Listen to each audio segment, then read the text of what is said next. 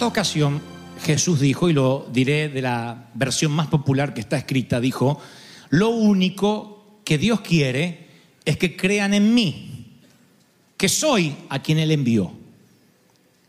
Es como que redujera todo el Evangelio a lo que el Señor consideraba lo medular, lo más importante. Él dijo, lo único que Dios quiere es que crean en mí, que yo soy a quien Él envió. O sea que todo comienza con fe.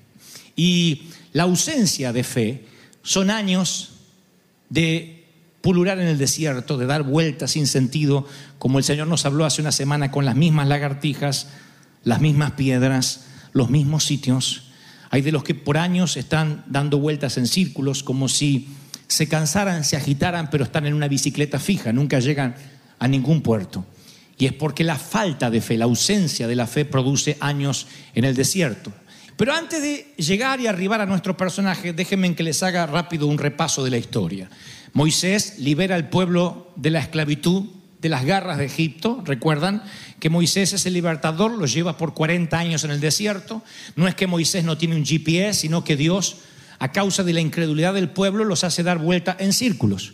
Esa generación a pesar de ser libres y no estar bajo la esclavitud de los señores feudales de Egipto, desconfían de Dios, provocan a Dios con su incredulidad. Literalmente ese es el término que usan las escrituras, provocaron a Dios con su incredulidad. Y entonces Dios decide que esa generación ha de morir en el desierto, a razón de unos, eh, se presumen 400 a 500 funerales diarios. Toda esa generación ha de morir en el transcurso de 40 años mientras que conciben hijos en el desierto, beduinos, nómades, que nacerán en el éxodo, en lo que salieron de Egipto hasta llegar a la tierra prometida. Moisés, por razones que no competen al caso hoy, tampoco heredará la tierra prometida, y toda esa generación morirá en el desierto a razón de dos excepciones, Josué y Caleb. Pero es Josué el que nos compete esta tarde. Josué es quien se hace cargo ahora de todos los eh, cuatro o cinco millones de judíos que están en el desierto y quienes tienen que transformar a esos beduinos nómades en un ejército de infantería. Ahora no son solo hijos de esclavos, sino que son soldados que tienen que tomar una ciudad. Así que la Biblia narra que fueron de victoria en victoria, derrotando a, esos, a esas tribus que para nosotros no significan nada, pero para ellos les causaban terror. Eh, eteos, jebuseos, tuvieron que derrotar una por una a esas tribus, tomar la ciudad, y la Biblia narra en los primeros seis eh, capítulos de Josué que las victorias eran aplastantes, que Dios estaba con ellos, que no había ni siquiera una baja militar, nadie, nadie moría en el ejército de Israel. Y los primeros seis capítulos de Josué narran victoria tras victoria y Dios estaba con ellos. Y el último versículo del capítulo 6 del libro de Josué termina diciendo lo siguiente. Dice, así que el Señor estaba con Josué y el nombre de Josué se divulgó por toda la tierra. Me encanta eso. Así que me emociono al leer los primeros seis capítulos de Josué y digo, voy a leer el capítulo 7 a ver qué pasa. Inmediatamente el capítulo 7, versículo 1 aparece con la palabra pero. Y cada vez que aparece un pero me preocupo. Los peros significa todo podría estar bien si no fuera por ese maldito pero. Y esos peros son los que cambian la historia, son los que reducen las historias maravillosas en tragedias. Es lo que reduce las grandes epopeyas en infortunios. Pero, así que vuelvo a leer el último versículo del capítulo 6 y dice, y Dios estaba con Josué. Y su nombre se divulgaba en toda la tierra. Y inmediatamente el capítulo 7, versículo 1 dice, pero, pero, pero, Israel desobedeció las instrucciones sobre lo que debía ser apartado para el Señor. Y ahí aparece nuestro personaje de reparto que hoy les hablaba, que parece casi que se perdería en el anonimato, una nota más en un gran pentagrama musical bíblico, pero si aparece allí es porque merece que le prestemos atención. Un hombre llamado Acán había robado alguna de esas cosas consagradas. Así que el Señor estaba muy enojado con los israelitas. El dossier de Acán contaba con una esposa, más adelante la Biblia narrará lo que él tenía, una esposa, una familia, en esa familia presumo que tenía una suegra, porque nadie es perfecto y debe tener una, bueyes, ovejas y una tienda. Tenía un lugar en el linaje de Judá, pero por alguna razón imbécil violó deliberadamente la siguiente orden que les voy a leer ahora. No se queden, cuando entren a Jericó a conquistar la tierra, no se queden con ninguna cosa que está destinada a ser destruida.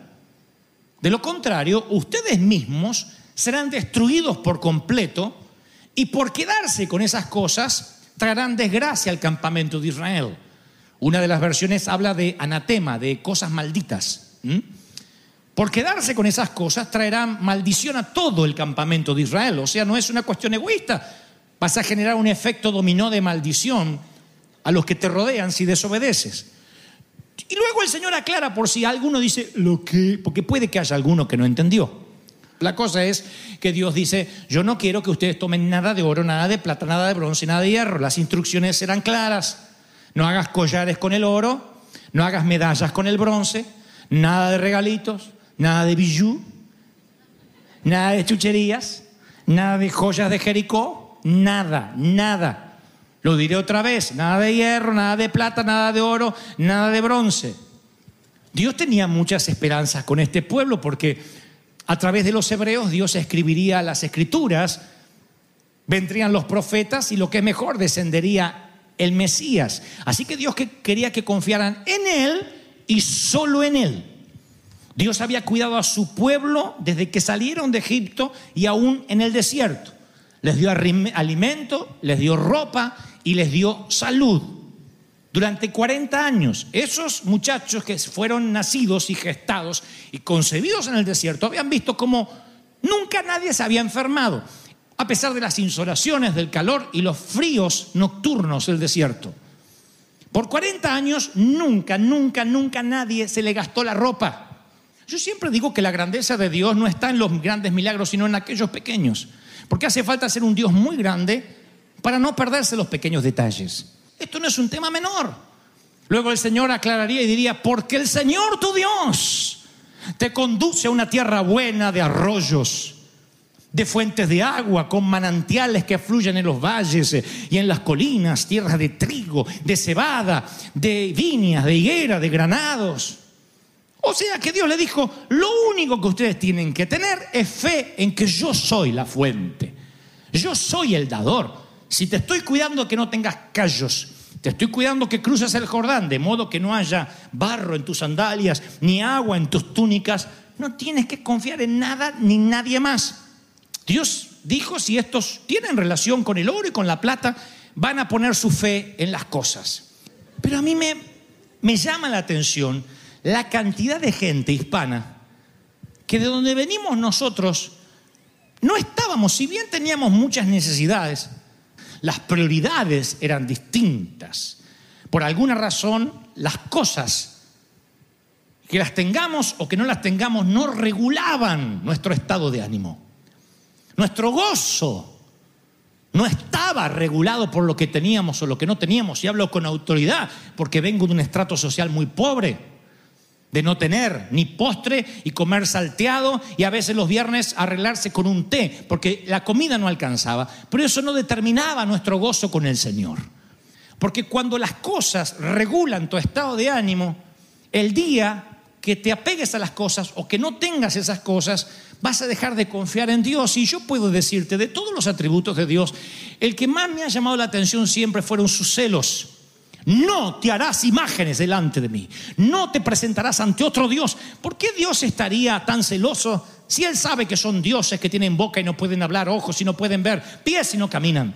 Porque Él sabe que su celo es que lo ames a Él, solo a Él y únicamente a Él. Es la única condición.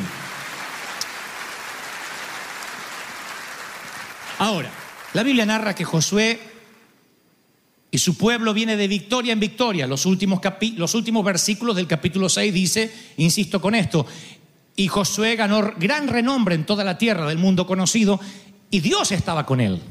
Él estaba en las portadas de los periódicos y en los noticiarios de la tarde, en el, en el Israel Post de cada mañana. Sin embargo, por alguna razón, cuando están en Jericó, supongo que Josué está jugando a las damas o al ajedrez o tomándose un café uno de sus oficiales dice, Josué, hemos descubierto un pequeño campamento de enemigos aquí cerca. Josué dice, los hemos derrotado a todos, no queda ninguno. Oh no, alguien se nos pasó por alto, se llama Ai. H-A-I latina, Ai. Que por lo que va a ocurrir debería haberse llamado Ai con Y. Porque le va a pisar un callo a Josué y compañía. Pero le dicen así como al paso, hay un pequeño campamento, Ai, ¿qué quieres que hagamos? Josué ni se levanta de la mesa, asume que son pan comido. Al fin y al cabo, él tiene victorias en todo sitio donde va. ¿Cuántos habitantes son? Pregunta Josué y su general le dice, 12 mil habitantes. ¿Contando mujeres y niños? Siete mil hombres. Siete mil, ocho mil hombres como mucho. Ok, 12 mil habitantes. Josué tenía esa cantidad de soldados en el turno nocturno de su ejército. Los que hacían guardia nomás eran 12 mil. Así que dice, no quiero molestar a los muchachos después de las grandes batallas. No te lleves a los titulares, llévate a los suplentes. Tres mil de infantería. ¿Estás seguro solo tres mil? ¿Para qué? ¿Para derribar a cinco mil hombres? claro que sí. Envía solo tres mil mientras que los demás prepararemos una, un buen asado. Así que salen tres mil en la misión de destruir Ay, una pequeña ciudad, pero hubo una sorpresa. Los de Ay parecían perros rabiosos. Y el equipo de infantería que envió, el escuadrón que envió Josué, vuelven derrotado, desgreñado, perdido, corriendo, asustados, orinados casi encima. La Biblia narra el incidente de la siguiente forma. Dice, los hombres de Ai persiguieron a los israelitas desde la puerta de la ciudad hasta las canteras y le mataron como a 36 que iban en retirada, o sea, por la espalda, como cobardes. Los mataron por la ladera. Los israelitas al ver esto quedaron tan paralizados de miedo que su valentía se desvaneció. Dice una versión, su valentía se deshizo como el agua. Claro, venían de una racha de victoria. Jordán, Jericó, invictos. Y ahora con una pequeña ciudad fracasan. Lo que a Josué le preocupa no es que hay sea una formidable fortaleza, sino por qué Dios retiró su mano. Josué no se preocuparía si esta derrota no le ocurriera en este momento de su vida. Hay derrotas que llegan a tu vida y empiezas a pensar que Dios quitó su mano arbitrariamente porque te dejó de bendecir, porque se le ocurrió y empiezas a culpar a Dios por la derrota como lo hará Josué en unos instantes. Lo que no sabe Josué es que esa derrota tiene que ver con algo que el pueblo está haciendo. Y cuando hablo de derrotas, hablo de que te iba muy bien, pero de repente crack, tu negocio se fractura. Todo iba bien en tu matrimonio, se desconectan. Todo iba bien con tus hijos, lo descubres envuelto en pornografía o en drogas o lo que sea. Estoy hablando de esas derrotas que llegan de la noche a la mañana sin que te lo esperes y cambia tu agenda y la hace añicos. Y tú dices, ¿por qué? ¿Por qué me pasa esto? ¿En qué estoy mal? Y crees que Dios tuvo un error de cálculo que a Dios algo se le salió de control. Eso es lo que dirá Josué. Ojalá nos hubiésemos quedado del otro lado del Jordán. Acá le empieza a cuestionar el plan a Dios. Ojalá no hubiésemos cruzado, como diciendo, Dios, ¿para qué nos trajiste acá? ¿No te das cuenta que estaba ahí? Eso hacemos cuando algo nos empieza a salir mal. Tenemos racha de victoria, victoria, victoria. Y al primer fracaso, Señor, ¿por qué no me dejaste en mi Colombia? Enseguida ponemos todo el plan en duda. Como que a Dios se le escapó la tortuga. Es una frase muy argentina esa, que para que se escape una tortuga, mira que tenés que ser lento, ¿eh? se está escapando la tortuga.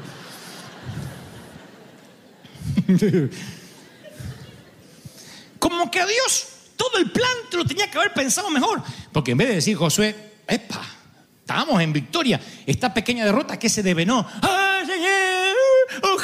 no nos hubiésemos movido. Y lo están escuchando sus generales.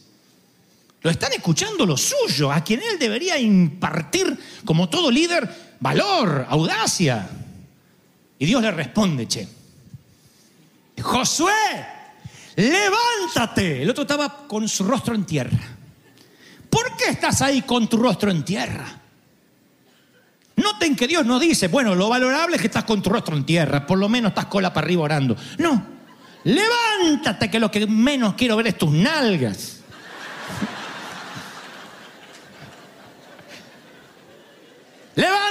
Josué, Israel ha roto mi pacto, le dice Dios. Robaron los que le ordené que apartaran para mí. No solo lo robaron, sino que mintieron y escondieron esos objetos robados entre sus pertenencias. Por esa razón fueron derrotados tu ejército por los enemigos. Dios le está diciendo, no es que hay, es una ciudad formidable, sino que Israel está envenenado. Anatema, dice una de las versiones, hay una maldición en Israel. Y le dice, Josué encuentra la manzana podrida pronto, porque si no, las derrotas van a continuar. Y mi pregunta es, ¿por qué Dios no le da el dato a Josué? ¿Por qué no le indica cuál es la manzana podrida? Le dice, mira, todos perdieron por este. O en su defecto, sí, no tenían que haber muerto esos 36 soldados, ni tenían que haber sido derrotados por culpa de uno. ¿Por qué Dios no le dijo que era Acán? Porque Dios quería que todo el pueblo revolviera sus gabinetes, sus cajones, sus calzones, su brasier y diera vuelta a todo. Para que todos dijeran, en esto Dios no está jugando. Una redada sorpresa, sin orden de cateo, un allanamiento sin previo aviso. Así que Josué toma a sus soldados, sus oficiales de más confianza, y entra y empiezan a dar vuelta las tiendas, los cajones, los gabinetes. Es un ultraje. Pero no hay otra forma. Tienen que descubrir como cuando alguien entra en los eh, cordones de emergencia o en los sitios marginales a ver si hay armas o drogas. Es el equipo SWAT, el combate de emergencia contra las filas invasoras, entrando y allanando todo a su paso, dando vuelta a las tiendas. Y cuando esto empieza a ocurrir en todas las tribus, Acán confiesa, se asusta. Y dice, es cierto, detengan el allanamiento. Yo soy el que he pecado contra el Señor. Entre el botín vi un hermoso manto de Babilonia, lo imaginé puesto en la cara de mi suegra, en el, lomo de mi suegra. 200 monedas de plata y una barra de oro que pesaba más de medio kilo. Y los deseé tanto que los tomé. Josué está todo enterrado debajo de mi carpa, de mi tienda, y la plata, búscala porque la enterré más profundo que el resto de las cosas. Claro, los demás soldados vieron los tesoros, recordaron el mandato de Dios y siguieron su camino. Acán vio los tesoros, redujo su paso, echó un vistazo, tal vez quería una recompensa. Al fin y al cabo había ganado todas las batallas. Tal vez quería un plan de retiro. Tal vez dijo, ¿qué tal si volvemos a caer esclavos de algún imperio? Ya conocimos el imperio de Faraón, nuestros padres lo conocieron, ¿qué tal si viene el imperio romano o los griegos? ¿Quién sabe quién?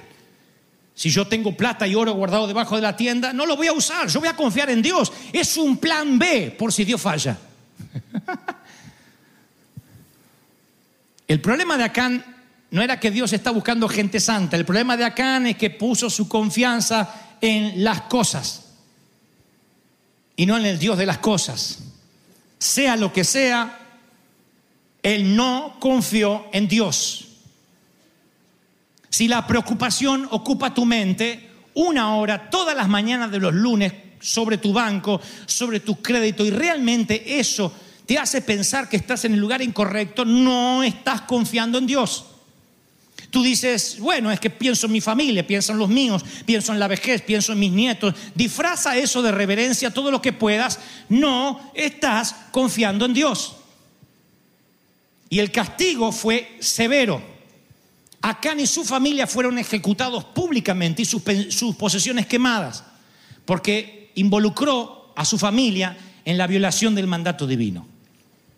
Estimados papis, mamis, tienes una gran responsabilidad como yo, y esa responsabilidad es que decisión que tomes, sí o sí vas a afectar e involucrar necesariamente a tus hijos, siempre.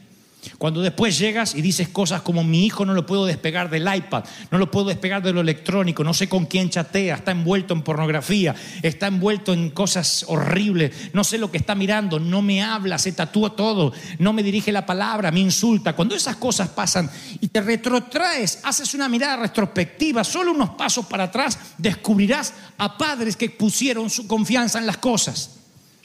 Y en lugar de tener tiempo útil con sus hijos, le pusieron cosas y sus hijos se aferraron a las cosas, como los padres. No nos puede preocupar el nuevo presidente en los Estados Unidos como no nos debe preocupar el presidente de México. Porque Dios no te bendice según quien esté en la presidencia, si es Peña Nieto, si es Trump, si es Hitler o si es Fidel Castro. Dios te bendice porque en los dinteles de tu puerta y tu ventana está la sangre del cordero. Y lo que pase en Egipto no te tocará, dice el Señor. ¿Reciben esta palabra, sí o no? No debería preocuparte las cosas. No puede haber pánico porque ¿y qué va a pasar ahora? ¿Cuándo Israel se preocupó? Si siempre Dios estuvo que no tuvieran callos plantales, que la ropa no se les deshilachara, comieron lo mismo todos los días, pero nunca tuvieron hambre, nunca faltó el maná. ¿No debería eso ser una razón suficiente para seguir confiando en Dios? ¿Qué importa quién asuma en Washington o en el sillón presidencial del país donde viva? ¿Qué importa quién esté en el Vaticano? Eso no cambia lo que Dios te prometió. He aquí, yo seré fiel contigo hasta la muerte, hasta el último día de tu vida. Dios te va a bendecir. Pero Dios quiere que confíes en Él. Esta es una advertencia para nosotros. Acán es ejecutado con su familia y Dios le dice a Josué, levanta un monumento para que se sepa que aquí hubo una ejecución. No lo hizo entre gallos y medianoche. No dijo mátalo de noche para que el pueblo no se desaliente tampoco a ver el cadáver. Quémalos. Toma la manzana podrida y haz algo ejemplificador. ¿Por qué Dios haría algo así? Un Dios tan misericordioso. Porque esta es una advertencia para nosotros. Dios es celoso acerca de a dónde ponemos nuestra confianza. Y tú dices, exactamente qué es lo que Dios me está diciendo. Exactamente te está diciendo, si hoy hubiese una redada sorpresa, un allanamiento, una orden, sin orden de cateo en tu tienda. ¿Qué revelaría una búsqueda en tu tienda? Una inspección sorpresa en tu carpa, una redada en tu hogar, un gabinete lleno de fe o un closet de ambición, una alacena de esperanza o un baúl de confianza en el crédito americano. ¿Qué revelaría debajo de tu tienda si nos pusiéramos a, buscar? Doy vuelta a tu tienda, estoy sacando tus gabinetes, dando vuelta a tus cajones, caen los calzones allí y digo, ¿qué tienes? ¿Y en quién confías? ¿En Dios o en el rey? Necesito más. Porque el rey necesito más te romperá el corazón. El rey necesito aún un poco más, promete mucho y cumple poco. Y te vas a frustrar. He visto personas dilapidar toda su fortuna para pagar un tratamiento de cáncer. Tan pronto se dieron cuenta que la salud estaba en el orden de prioridades diferentes como ellos lo tenían, se dieron cuenta que la fortuna se dilapidó y desapareció. Conozco otros que pensaron de que el dinero les daría amor y un día los abandonaron con sus autos lujosos y sus casas vacías y lúgubres en Beverly Hills. Están solos, Nunca sé qué hay en la cima, pero cada astro de Hollywood que llega allá arriba ve algo que los espanta porque terminan quitándose la vida como Robin Williams, suicidándose, arrocándose en un propio cinturón en su lujosa mansión de Beverly Hills lleno de mayordomos y sirvientas. ¿Qué hay allá arriba que los espanta? La soledad. El darse cuenta que un Oscar sobre la chimenea no te da la felicidad. El darse cuenta que la cuenta bancaria abultada y la cantidad de impuestos que le pagues al IRS tampoco te da la felicidad. Ni la documentación, ni la visa, ni la ciudadanía te otorgan felicidad. Y el Señor lo dirá una y otra vez, que la vida es como la neblina y que se te espanta de la noche a la mañana, la buscas y desapareció. Así es la vida, tan corta que ni siquiera te imaginas lo corta que es. Muchachos que se llevan la vida por delante, atrapen el momento, porque este momento no va a regresar. Nunca habrá un día como hoy. Yo no sé mucho de la vida, pero sé mucho de viajes. Y he aprendido a viajar liviano. Y a tener todo lo que necesito en el caso de una cancelación de vuelo una cancelación de hotel, todo en un carrión. Y la vida te enseña a viajar liviano. Salomón nos enseñó a viajar liviano. Los proverbios nos enseñan a viajar liviano. A aprender que hay momentos que tienes que entender, nos tiene que ensanchar el sitio, las estacas de nuestra mente se tienen que ensanchar y nunca regresar a su tamaño original y entender que la vida consiste en tener para dar, en tener para bendecir. Y Dios se ocupará de tus callos plantales, de tus juanetes, de tu ropa que no se te desgaste. Dios se ocupará, pero tú no tienes que amontonar oro ni plata ni tener nada debajo de tu tienda. Y la redada sorpresa esta mañana es que hay debajo de tu tienda. ¿En quién has confiado los últimos años? No hubo misericordia para Can. Sí la habrá para ti porque Dios nunca habló de esto. Y cuando Dios no te habla de algo, hasta que no te habla, no te es contado por pecado, eras inocente. Pero Acán escuchó la orden, él estaba entre las filas de infantería cuando Josué gritó, dijo Dios, no tomen oro, ni bronce, ni plata, ni cobre. Lo dijo a los gritos y todos dijeron, sí, Señor. Claro como el agua. Por eso fue ejecutado, él y toda su familia, porque era tarde para pedir perdón. Pero cuando Dios trae una palabra así a la congregación, sea su nombre de negocios o estés buscando empleo, tengas papeles o estés indocumentado, todo se reduce a una sola cosa, ¿qué hay debajo de tu tienda? Porque hay tan gente tan miserable que lo único que tiene es dinero. El Dios, el rey necesito más, es un rey que no cumple, déspota. Es un rey que nunca va a cumplir con lo que crees que te prometió, porque ni siquiera te prometió. Pero Dios, Dios nunca falla, Dios es fiel. Así que hoy te invito solemnemente a dar vuelta tu tienda, a revisar los gabinetes, los cajones, las maletas y tirarlo ahí a los pies de la cruz y decirle, sabes, todo esto me hacía viajar pesado, estaba tan preocupado, viaja liviano, salva almas, háblale a alguien de Cristo y no te preocupes, todo va a estar bien, este va a ser tu año, solo confía en que Dios será tu Dios, tu único Dios.